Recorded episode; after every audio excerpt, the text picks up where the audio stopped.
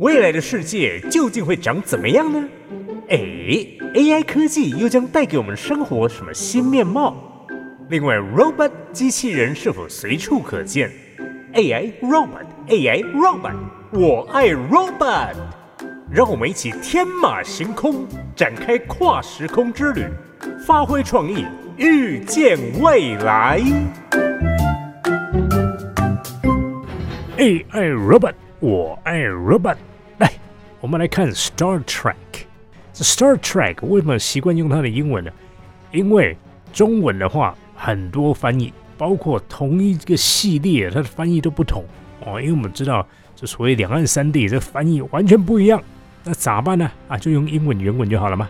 那再来一个，就是因为当时它有很多系列，也就是说第一季、第二季、第三季啊，它到第几季呢？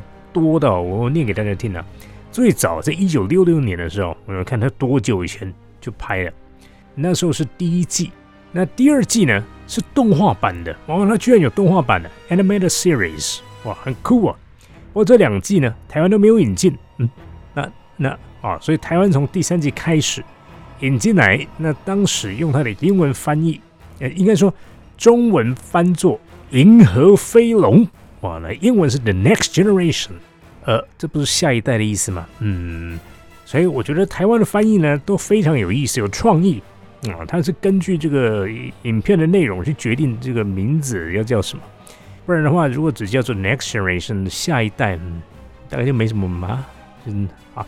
那从现在开始呢，有中文的，那再往下啊，我先说，这个《银河飞龙》啊，总共拍了多少呢？一百七十八集哦，哇哦，这个很多哦，这个美剧现在都没有这么多了。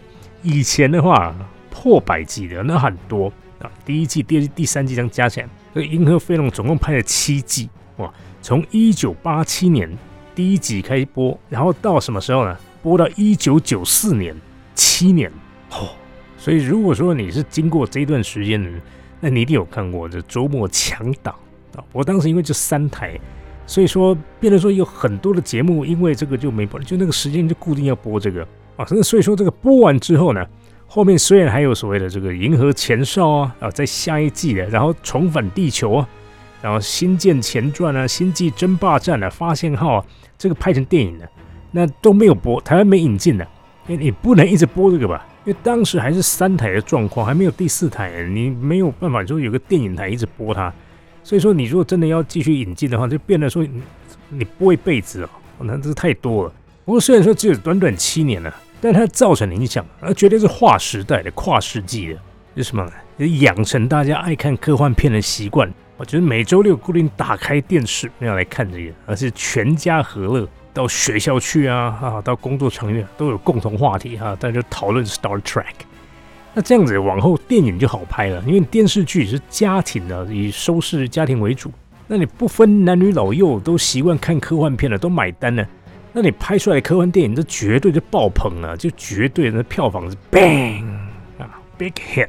即便你不断重播，都还是有人会看啊。所以电影公司当然愿意砸更多钱去创造更大的利润了，越拍品质越好，越像真的啊。就像现在游戏也是啊，为什么那个大作越来越多？因为大家玩呢，那越玩那但硬体就开发就越高啊，就 AMD 啊、NVIDIA 啊，包含台积电啊，那都相辅相成的啊，创造更华丽、更壮观的科幻世界啊。所以我们真的要感谢这些先驱前辈们啊。所以说，像我们介绍这个 Star Wars 星际大战。